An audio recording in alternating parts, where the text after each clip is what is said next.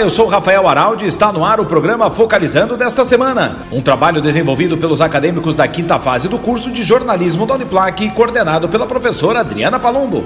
Vamos então aos destaques do programa de hoje. No primeiro bloco estaria ao lado de Amarildo Volpato Reginaldo Raine falando sobre a violência contra a mulher e o feminicídio. No bloco 2, Luciano Neto e Thiago Junks fazem uma reflexão sobre os casos de feminicídio.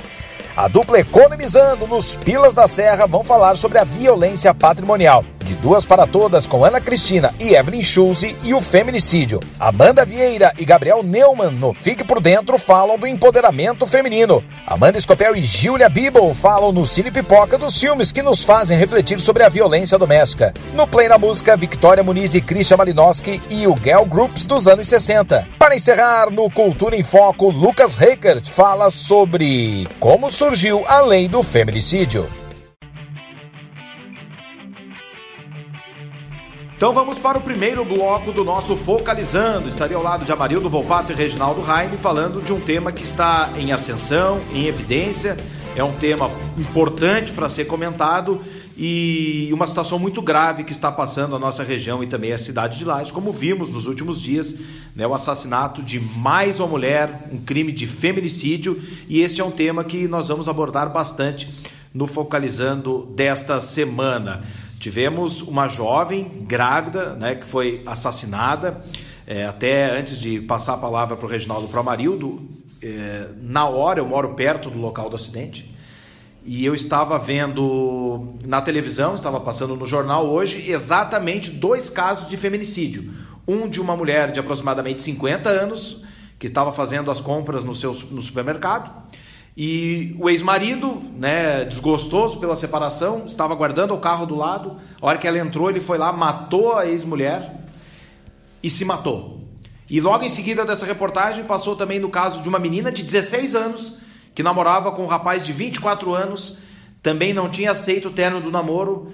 Ele marcou uma visita com ela, foi lá e a tiros, né, mais uma vez a arma de fogo aí, né, que também é um tema polêmico.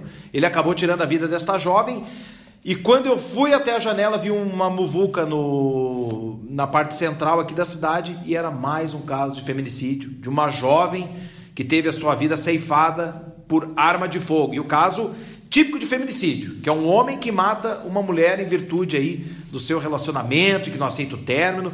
E até parece que essa jovem estava grávida, o que é mais triste ainda, né, Reginaldo Volpato?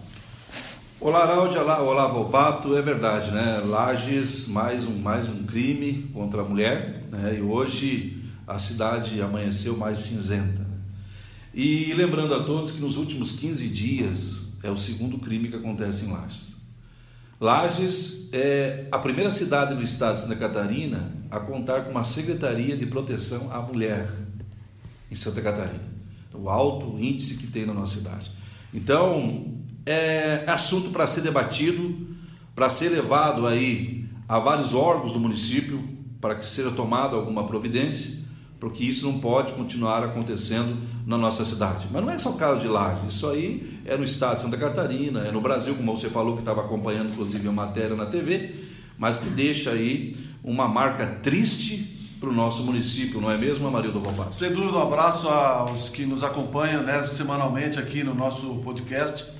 E os números assustam. 28 mil pessoas, 28 mil mulheres, de 1 de janeiro a 31 de maio no Brasil, foram vítimas de algum tipo de violência, né? de estupro, de mulheres que foram agredidas. E lembrando que a agressão verbal também conta. Então é um número muito alto em todo o Brasil e Santa Catarina, Lages, infelizmente a Serra não foge dessa estatística. Você falava na Secretaria da Mulher, Reginaldo, a gente tem a Rede Catarina também. A Polícia Militar hoje destaca um casal policial, né, porque aí tem a questão da intimidade, uma, uma policial sempre conversando com as mulheres, né, porque às vezes não tem toda essa liberdade né, de, de se abrir para um policial, então a mulher também vai à casa, ela acompanha de perto, e o que é mais importante, após o registro né, da, da ocorrência, do fato, a Polícia Militar então é, faz. Não, não, não, estamos falando diretamente daquela medida protetiva, mas ela acompanha, ela vai até a família, ela conversa, ela sonda a situação para ver se não está acontecendo e se a vítima está negando alguma coisa. Então é um trabalho muito importante mas infelizmente ainda esses bárbaros crimes continuam acontecendo né, nesse século que estamos vivendo, de tanta tecnologia, mas que existe a falta de amor, a falta de compreensão que causa tudo isso. Isso traz uma preocupação também né, para os familiares, né, para nós, por exemplo, que somos pais aí de, de meninas, né, porque você tem que saber com quem a, tua, a sua filha está se relacionando. E a gente viu esse caso específico, né? Muitas pessoas, ah, mas ela namorava, o cara tinha passagem pela polícia, o cara era um fio desencapado, né? Encostou, leva choque. É, algum momento ela poderia acontecer. Mas, eh, se nós analisarmos, quando você conhece uma pessoa, você não busca lá saber o que ela gosta de comer, o que ela gosta de assistir e a ficha corrida. E quando você daqui a pouco vê a mulher já está apaixonada pelo mau elemento, e depois vai descobrir que o cara tinha todo um histórico, né? Então, a gente não pode culpar a mulher, ah, mas era visto que iria acontecer. Mas aí já tem aquele relacionamento e é trágico, né? Que mais uma vez uma, uma vida de uma mulher seja ceifada aí justamente por isso, por causa de ciúmes, né? Então, como a gente tem ainda os casos na nossa região, no mundo, no Brasil, né? Porque alguém me traiu, alguém não me quer mais, então ela tem que morrer. E aí, você no início, Araldo, abordava uma situação é, que preocupa no seguinte sentido. Ah, existem políticas bem determinadas, mas é, é uma situação muito polêmica, porque é uma relação muito, muito pessoal, muito íntima, né? É dentro de casa. Então não tem como você colocar a polícia, alguém cuidando 24 horas do casal, isso não existe em lugar algum do mundo. Então é uma situação do nada que origina uma briga violenta que acaba em morte. Então, é, essa situação, aí como você disse, o Reginaldo também já, já corroborou com isso, precisa ter a consciência, né? A, a, as mulheres precisam ter a consciência, homens muito mais ainda.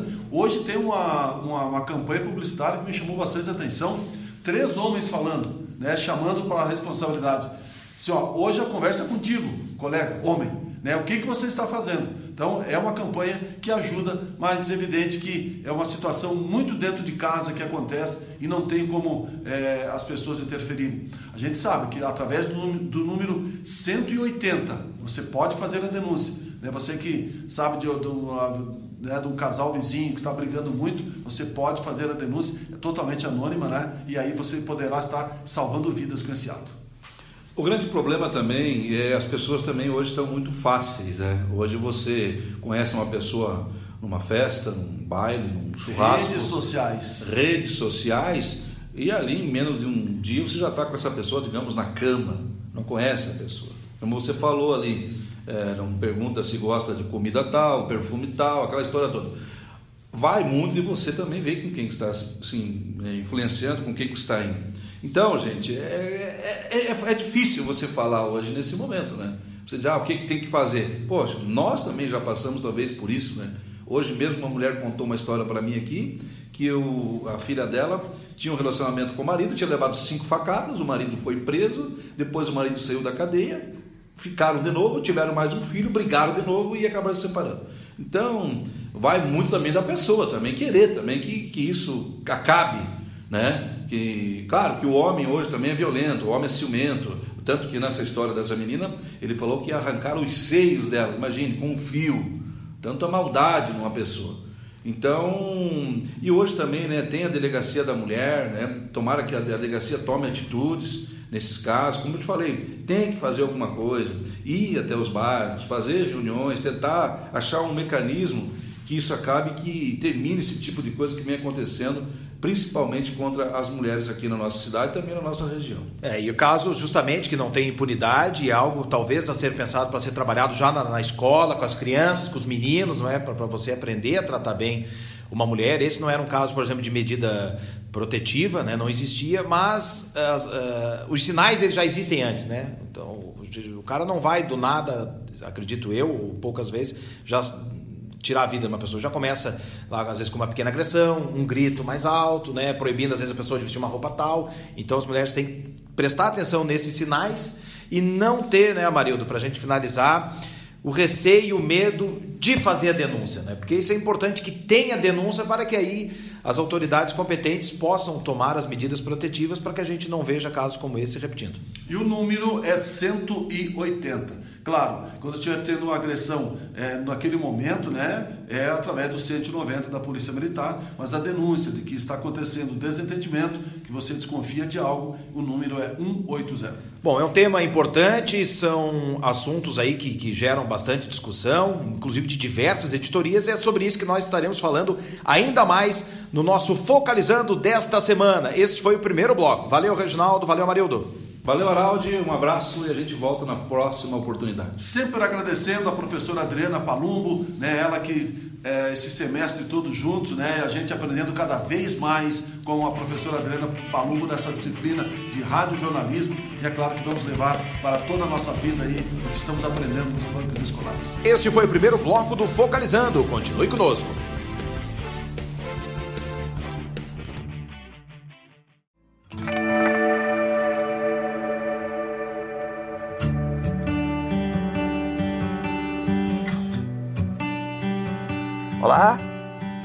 Iniciamos o segundo bloco do Conexão Uniplaque.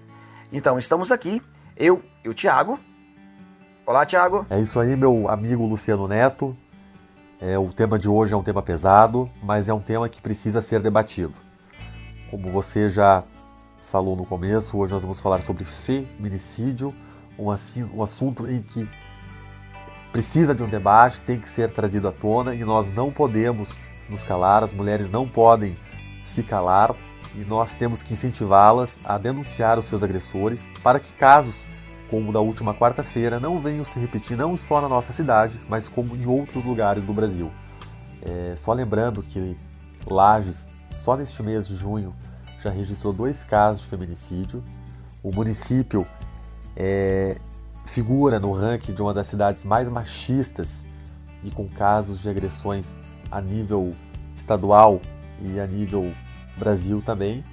Então nós temos que sim levar este debate a público, nós temos que é, entender as causas, os motivos e principalmente nós temos que tratar para que as coisas não acabem como tem acabado Brasil afora e Lages nos últimos 15 dias. E agora eu vou pedir então que nós convidamos para esse debate, vou pedir que o Luciano apresente a nossa convidada, ela que é uma mulher, ela é vereadora e ela está sempre ligada a essas causas de empoderamento e as causas femininas. Olá, Tiago. Então, e a gente trouxe agora aqui para nos falar um pouquinho melhor sobre, sobre a violência da mulher e o que, que o município, é, como ele se, se propõe e se está lidando com, essa, com esse problema tão grave que está acontecendo na nossa região, na verdade, né? Então, e a gente trouxe a nossa, a nossa amiga e colega vereadora, hoje é vereadora, é, Katsumi Yamaguchi. Ela que é formada em Direito Penal, certo? É pós-graduada é, em, em, Advocacia Feminista e Direitos em Direito das Mulheres. É membro da Procuradoria Especial da Mulher da Câmara de Vereadores de Lages também certo? Ela que atuou na Secretaria de Políticas da Mulher, que é uma das, uma das primeiras secretarias do estado de Santa Catarina, foi criado em Lages, né, para tratar sobre isso, certo? Então, estamos aqui com a, com a nossa amiga e colega Katsumi Maguchi. É, olá, Katsumi. Oi, Luciano. Oi, Tiago. Fico muito contente em a gente falar sobre essa temática de violência contra a mulher, sobre o feminicídio. Vereadora, é, queria agradecer a sua presença em primeiro lugar e queria é, já começar a perguntar para a senhora, fazendo um adendo ali do meu, da minha apresentação inicial. O nosso município ele é uma das cidades brasileiras que mais registra casos de violência contra a mulher. É uma cidade que culturalmente ela é machista, principalmente pela é, pelas mulheres do passado, em que os homens trabalhavam, as mulheres ficavam em casa, então os homens detinham é, o dinheiro e aquela coisa, entre aspas, quem manda paga, aquela cultura machista. E eu queria entender, é, fazendo todo um, uma, uma, uma linha cronológica, como nós poderíamos, trazendo para o hoje, como nós podemos abater esses números e, e acabar com esse machismo, acabar com abaixar e levar a cidade lá embaixo nesse ranking? Eu entendo e tenho uma visão por dois aspectos. O primeiro, realmente é extremamente lamentável que a gente viva numa região que tem um machismo é, estrutural, onde ainda existe a cultura de posse com relação aos homens e às mulheres, né? E isso é uma desconstrução que a gente tem que fazer todos os dias com relação às práticas que acontecem é, no nosso entorno, no nosso convívio, no nosso local de trabalho, em casa, onde a gente tem que falar sobre isso, tem que apontar as coisas que não estão certas, e falo isso a ponto de que é, muitas vezes o, o, machismo, a violência, ela se torna tão cultural, ela se torna algo tão é, velado, eu digo, tão é, fechado dentro de casa, que passa a ser comum para aquele grupo, para aquela família, para aquelas mulheres e para aqueles homens a prática dos crimes, sabe? E pelo outro aspecto, eu fico, apesar dos números, é, eu fico aliviada porque se existem registros de ocorrência, significa que sim, as mulheres estão denunciando essas violências, as mulheres estão buscando auxílio, elas estão buscando suspender as violências sofridas, elas estão buscando ajuda. E eu acredito que isso se dê por conta de toda a rede que trabalha em torno disso, né? Polícia Militar, Polícia Civil, Ministério Público, Poder Judiciário, a rede municipal, a prefeitura, através da Secretaria de Políticas para a Mulher, Secretaria de Saúde, Secretaria de Educação e as outras secretarias que atuam de, de forma bastante parceira, né? É uma rede que trabalha, então, nesse combate à violência e também no enfrentamento dela. Então, Katsumi, e você acredita que, que é toda essa agressão, essa, esses feminicídios que tem acontecendo aqui na nossa região é pela cultura machista, pela submissão que, que veio lá de lá atrás? Como que, você, como que vê isso? Será que é isso mesmo? Olha, com relação ao machismo e à submissão como justificativa de que as violências aconteçam por conta disso, é, é um tanto complicado. É, como já disse, o machismo sim existe, ele existe de uma forma tão estruturada que a prática do machismo ela se torna comum. E a gente não fala somente do machismo praticado pelos homens, mas também pelas mulheres, quando se busca justificativa, uma motivação de culpabilizar a vítima pelos crimes que, que sofre. E a gente não está falando aqui somente na esfera do crime de feminicídio, né? No crime de morte. A gente está falando aqui também naqueles crimes é, de violência doméstica, né? A violência psicológica, a violência física, a violência verbal, né? A violência sexual, onde se busca culpabilizar a vítima para justificar o crime, para justificar a prática daquela violência. E não vejo como uma questão de submissão. É, existe em torno da violência doméstica aspectos que a gente só compreende quando está na linha de frente, que eu tive a oportunidade de fazer parte dessa rede de enfrentamento e posso dizer, são muitos fatores que envolvem a mulher para que ela permaneça naquele relacionamento e esteja então vulnerável e sofrendo as violências. É, é complicado isso aí, Katsumi.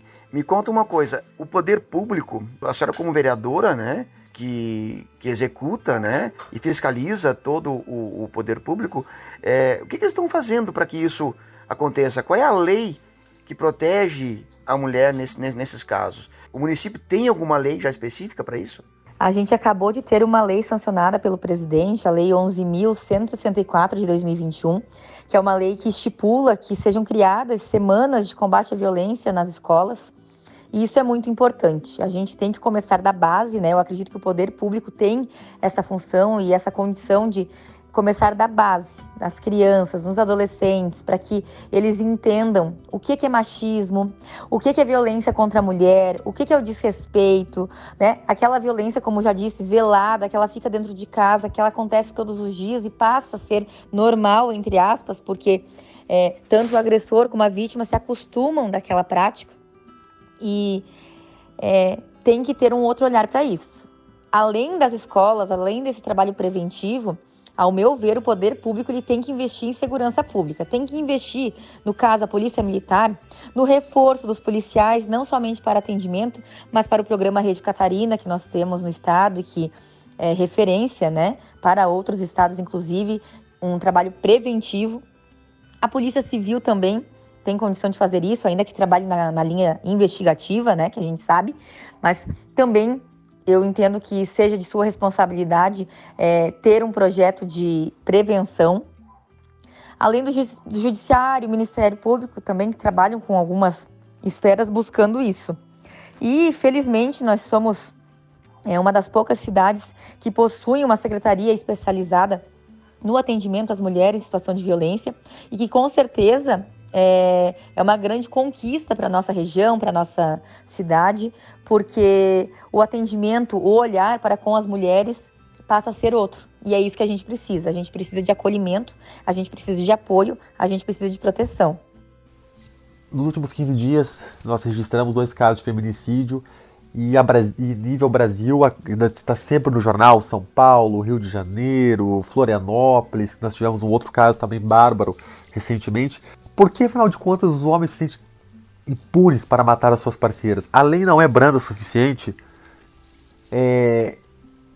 O simples fato de ir lá registrar um boletim de ocorrência é, não, não, para esses homens, para essas pessoas, parece não significar nada. Eu queria, eu queria, na sua opinião, entender o que, que você acha em relação a isso.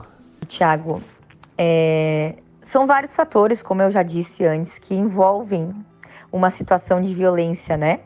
A mulher, quando ela tá nesse meio, ela, ela tá num, num fogo cruzado, onde ela é vítima, ela tem ali então aquele companheiro que muitas vezes ela continua gostando, ela continua tendo uma afeição por ele, mas ela também tá nesse outro lado do sofrimento, né? Onde ela sabe que ela tá em risco, onde ela sabe que ela vai continuar sofrendo, onde ela não quer mais que isso continue, e aí vem família, vem amigos, né? Dando toda aquela aquela situação. E eu passo a concluir, né, com os meus estudos, com a minha prática e falo hoje que o, a violência doméstica, né, mas o relacionamento abusivo é como se fosse um vício, onde a mulher ela depende desse relacionamento até que ela consiga se desvincular, sabe? E muitas vezes o medo da denúncia, o medo, né, de buscar ajuda, é que as coisas piorem, que algo pior aconteça, né, como no caso né, de uma morte, do feminicídio, existe erroneamente essa, essa visão de que se denunciar agora que ele me mata. E não é assim que funciona. Se denunciar, sim, é que é possível impedir que esse crime aconteça. Então, aproveito o espaço aqui para reforçar a importância não somente das mulheres que estão sofrendo violência, mas de toda a sociedade. Todos nós somos responsáveis em denunciar, em acolher as mulheres, em auxiliar nesse combate à violência. Existe aí então os números que é possível fazer a denúncia sem identificação, que é o 180, onde é, é encaminhado a denúncia para a delegacia de polícia e automaticamente depois para os próximos serviços. Também temos né, o serviço da Secretaria de Políticas para a Mulher através dos telefones 49 30 19 7454 ou no plantão 24 horas, né, de domingo a domingo, que é o 49 98402 9413. Falo isso porque a gente precisa sim se unir para proteger as nossas meninas e as nossas mulheres. Muito obrigada pelo convite. Eu queria agradecer aqui a nossa convidada, a vereadora Katsumi Yamaguchi, que se propôs a bater esse papo conosco. Foi muito legal. Quero agradecer também mais uma vez ao meu amigo Luciano Neto. E até o próximo Conexão Uniplac. Ok, Thiago, então, muito obrigado, muito obrigado ao Katsumi pela pela disponibilidade, por estar com a gente aqui, contando um pouquinho o que, que o município para melhorias e, e o combate contra o feminicídio e contra a, a violência contra a mulher. Muito obrigado mais uma vez e semana que vem a gente vem com mais novidades para você aqui no Conexão Univar. Até mais.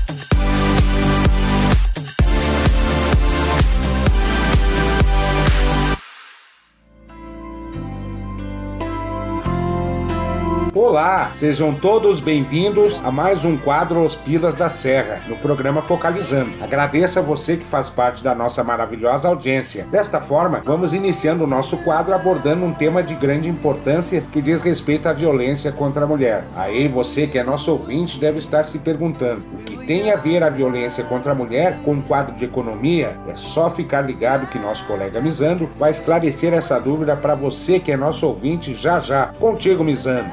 Então, meu amigo Econo, está previsto na Lei Maria da Penha a violência patrimonial. Mas afinal, o que é a violência patrimonial? A violência patrimonial acontece quando o homem usa do dinheiro ou bens materiais do casal para ter controle sobre a mulher. Alguns sinais de violência patrimonial são destruição de objetos, trocas de senhas de banco sem avisar e o ato de negar o dinheiro à mulher. Em termos práticos, a violência patrimonial acontece quando um quer tirar proveito dos bens do outro, ou se sente mais merecedor em ter os bens que foram conquistados quando o casal estava em comunhão. A partir de 2015, também passou a ser considerado violência patrimonial a falta de pagamento de pensão alimentícia quando não faltam condições econômicas para o mesmo. Outro fator que merece ser destacado é a falta de independência financeira das mulheres, que faz com que muitas fiquem presas aos relacionamentos com receio da separação por conta de não ter condições de se sustentar. Por conta disso, comum que a violência patrimonial ocorra nos momentos de brigas, de término de relacionamento. As desigualdades de gênero, tanto na divisão das tarefas domésticas e familiares, quanto no mercado de trabalho, reforçam o controle financeiro do homem sobre a mulher. Muitos homens acreditam que têm mais direitos sobre os bens do casal por terem saído para trabalhar enquanto a mulher cuidava dos filhos. Na maioria dos casos, o grande desafio está em reunir provas, históricos de depósitos e transações financeiras que mostram o salário da mulher sendo depositado em uma conta que ela nunca movimentou, pode ser considerado um bom começo. Lembramos que a violência patrimonial é crime e o agressor deve sim ser denunciado. A Lei Maria da Penha dá o total amparo às vítimas de violência patrimonial e recomenda-se que as vítimas registrem boletins de ocorrência, preferencialmente em delegacias da mulher, pois é obrigação do delegado ou delegada registrar a ocorrência, ainda que provas não sejam apresentadas, pois a acusação se enquadra na Lei Maria da Penha. Então, Mizan, destacamos ainda que a pena para quem comete o crime de violência patrimonial varia entre 1 a 2 anos de detenção e multa. A violência patrimonial se caracteriza pela conduta típica de reter bens ou valores e tem a mesma natureza jurídica que corresponde ao crime de apropriação indébita previsto no artigo 168 do Código Penal. Então, Econo, esperamos ter contribuído para sanar as dúvidas de nossos ouvintes sobre a questão da violência contra a mulher e a relação com o quadro de economia. E desta forma, finalizamos mais um quadro Os Pilas da Serra do programa Focalizando. Desejamos um ótimo fim de semana a todos e até a próxima edição.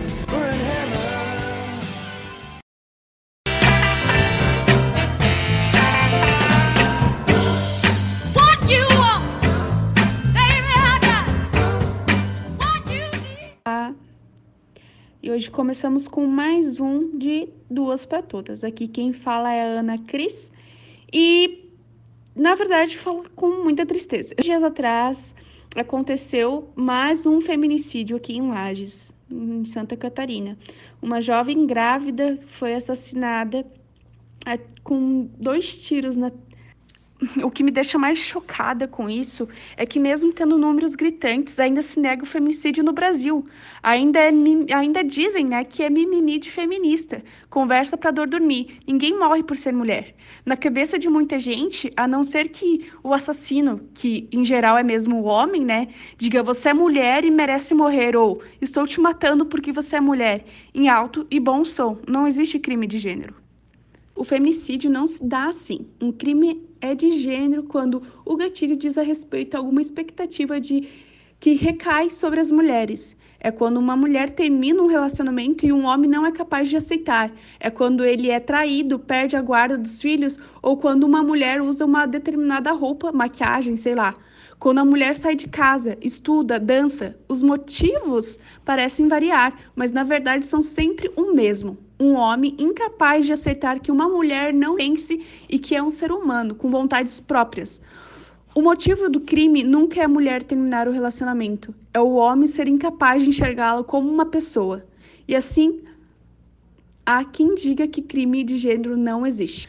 Dói, dói muito. mas às vezes é necessário a gente olhar para as estatísticas para lembrarmos que o femicídio existe sim. Devemos ficar cada vez mais atentas, mulheres, às pessoas que estão ao nosso redor e com quem nos relacionamos. Não tenha medo de denunciar. Nós nunca sabemos quando o feminicídio vai acontecer e não temos como remediar esses crimes, mas talvez possamos preveni-lo. Não tenha medo de denunciar um relacionamento abusivo ou uma agressão e, quem sabe, nós podemos evitá-lo. E assim termina com a luta diária de nós mulheres vencermos isso. O de duas para todas. Olá, está começando Fique por Dentro e hoje vamos falar de um assunto necessário e preciso nos tempos atuais: o empoderamento feminino. Eu sou Gabriel Neumann e junto comigo está Amanda Vieira.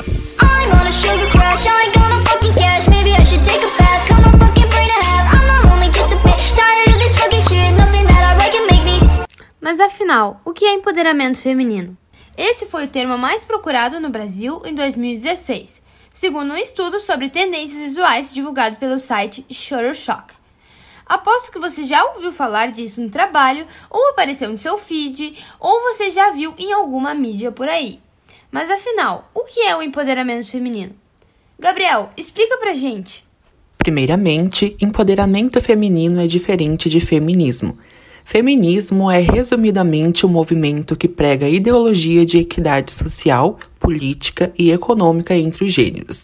Empoderamento feminino é a consciência coletiva expressada por ações para fortalecer as mulheres e desenvolver a equidade de gênero. É uma consequência do movimento feminista e, mesmo estando interligados, são coisas diferentes. Empoderar-se é o ato de tomar poder sobre si Dessa forma, também é possível fazer o empoderamento de outros grupos sociais, como o empoderamento negro e até o empoderamento dos idosos, por exemplo. As pessoas oprimidas ou que recebem menos atenção na nossa sociedade muitas vezes não têm consciência de seu próprio poder, e as mulheres estão incluídas nesse grupo. É daí que surge o empoderamento. As mulheres precisam reconhecer que elas são capazes para então poder começar a fazer mudanças. Em 2010, a ONU lançou os princípios de empoderamento das mulheres, a fim de pôr em prática seus propósitos para um mundo melhor. E nós vamos te dizer quais são. Primeiro, estabelecer liderança corporativa sensível à igualdade de gênero no mais alto nível. Segundo, Tratar todas as mulheres e homens de forma justa no trabalho, respeitando e apoiando os direitos humanos e a não discriminação. Terceiro, garantir a saúde, segurança e bem-estar de todas as mulheres e homens que trabalham na empresa. Quarto, promover educação, capacitação e o desenvolvimento profissional para as mulheres. O quinto, apoiar empreendedorismo de mulheres e promover políticas de empoderamento das mulheres através das cadeias de suprimentos e marketing. Sexto, promover a igualdade de gênero através de iniciativas voltadas à comunidade e ao ativismo social. E sétimo, medir, documentar e publicar os progressos da empresa na promoção da igualdade de gênero.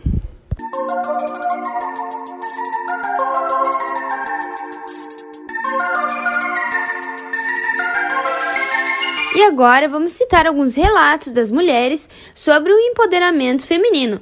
Vem conferir com a gente como o empoderamento feminino é tão importante. Segundo Andréia, às vezes você só precisa de uma oportunidade para mudar de vida.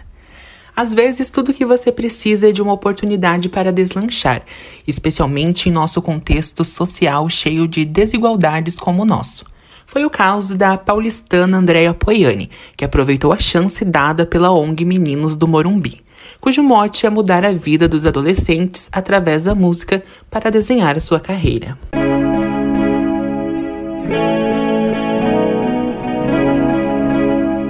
Para Manuela, mãe solo também merecem todo empoderamento. Quem vê a Casa das Crioulas e sua orgulhosa fundadora, a empreendedora social Manuela Gonçalves, pode não imaginar tudo que ela passou até concretizar o seu projeto. ter um espaço de acolhimento, apoio e cocriação entre mães autônomas, também chamada de mães solos, ou em uma expressão inadequada, mães solteiras. Esse foi o Fique por Dentro de hoje. Mas antes de finalizar o nosso quadro, só quero fazer um pedido. Parem de nos matar.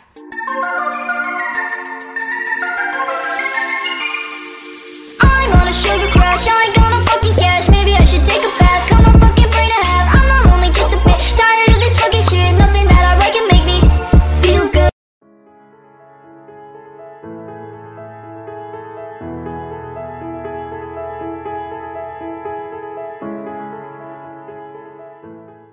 E agora no Focalizando você confere o Hora da Pipoca, com os filmes que nos fazem refletir sobre violência doméstica. Eu sou Amanda Scopel e eu sou Julia Bibble. E para começar, temos Dormindo com o Inimigo de 1991. Em um casamento que já dura quatro anos, Sarah e Martin personalizam o par mais perfeito, feliz e próspero, mas que na realidade o marido espanca regularmente sua mulher. Assim, para escapar desta tortura diária, ela simula sua própria morte e foge para uma outra cidade, a fim de recomeçar sua vida com uma nova identidade. Após algum tempo, ela se apaixona, mas seu marido descobriu indícios de que ela pode estar viva e decide encontrá-la de qualquer maneira. E agora temos A Cor Púrpura, de 1985. De Steve Spielberg, o longa conta a vida de Sally, uma sobrevivente de uma vida de abusos. Após ser violentada pelo pai, Sally é separada da irmã Nettie e doada a Mister. Triste e solitária, ela escreve cartas e vê sua vida mudar com a ajuda da cantora Shug. Baseada no romance homônimo de Alice Walker e premiado com Pulitzer, a história nos faz refletir sobre as relações de amor, ódio e poder em uma sociedade ainda marcada pelas desigualdades de gênero, etnias e classes sociais. Temos também Nunca Mais de 2002. Slan é uma dedicada garçonete que tem sua vida transformada por completo após se casar com Mitch, um empresário milionário. Ela deixa o trabalho e se adequa a uma tranquila vida com as posses do marido, juntamente com Grace, sua filha de 5 anos. Entretanto,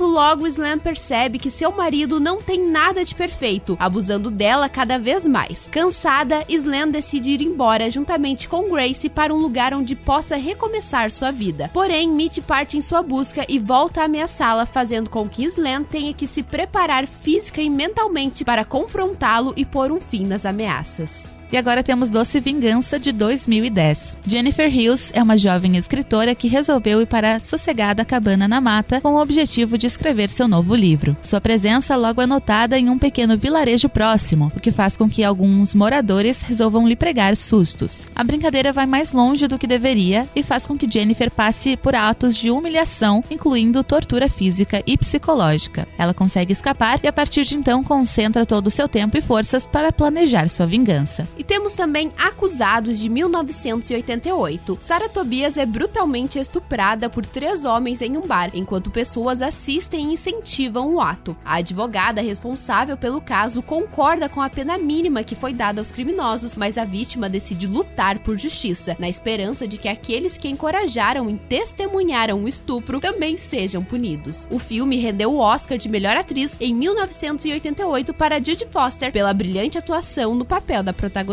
E agora temos Para Sempre Lilia, de 2002. Baseado em uma história real, o longa-metragem sueco retrata a vida de Lilia, uma adolescente de 16 anos que vive na Rússia após o fim da União Soviética. Abandonada pela mãe, que viaja para os Estados Unidos com um novo namorado, sozinha e miserável, a garota não encontra outra alternativa para sobreviver a não ser a prostituição. Seu relacionamento com os clientes é pautado pela violência e objetificação da mulher. Lilia então conhece Andrei, que a leva para a Suécia na promessa de uma vida melhor. E temos também Um Céu de Estrelas de 1996. O longa-metragem de estreia da cineasta Tata Amaral traz a história de Dalva, que trabalha como cabeleireira no bairro da Moca, em São Paulo. Ela resolve romper seu relacionamento de 10 anos com o metalúrgico Victor após ganhar uma passagem para Miami, onde irá concorrer na final de um concurso de cabelos. Dalva vê na viagem a possibilidade de se livrar do universo opressivo em que vive, mas seus planos acabam acabam sabotados pelo ex-companheiro que aprende em casa. E para terminar, temos Bom Dia Verônica, de 2020, baseado no romance homônimo de Lana Casoy e Rafael Montes. Verônica Torres é uma escrivã de polícia que trabalha em uma delegacia de homicídios em São Paulo. Casada e com dois filhos, sua rotina acaba sendo interrompida quando testemunha o chocante suicídio de uma jovem mulher. Na mesma semana, recebe uma ligação anônima de uma mulher desesperada pedindo ajuda.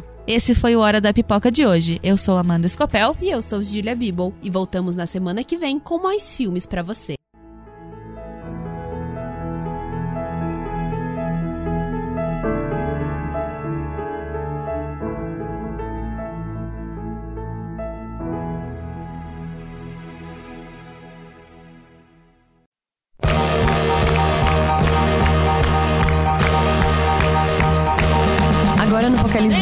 Confere o seu quadro musical favorito, o Play na Música. Eu sou Victoria Muniz. E eu sou Christian Malinowski. E hoje vamos voltar no tempo direto para os anos 60, para o mundo dos girl groups.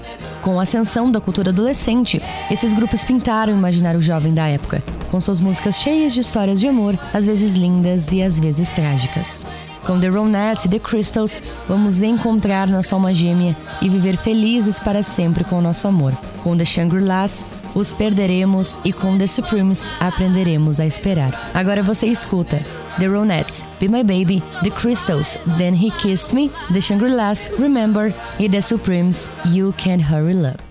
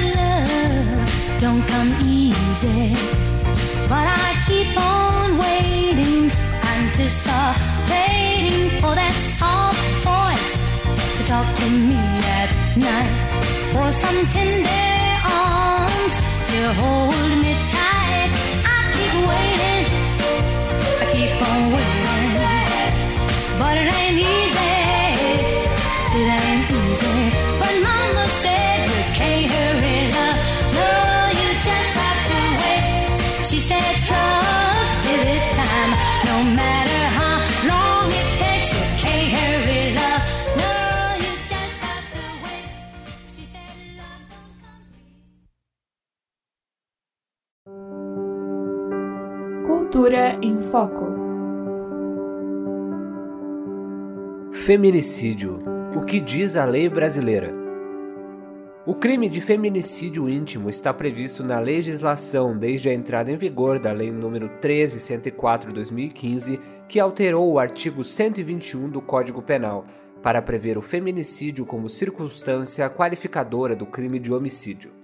Assim, o assassinato de uma mulher cometido por razões da condição de sexo feminino, isto é, quando o crime envolve violência doméstica e familiar, e ou um menosprezo ou discriminação à condição de mulher.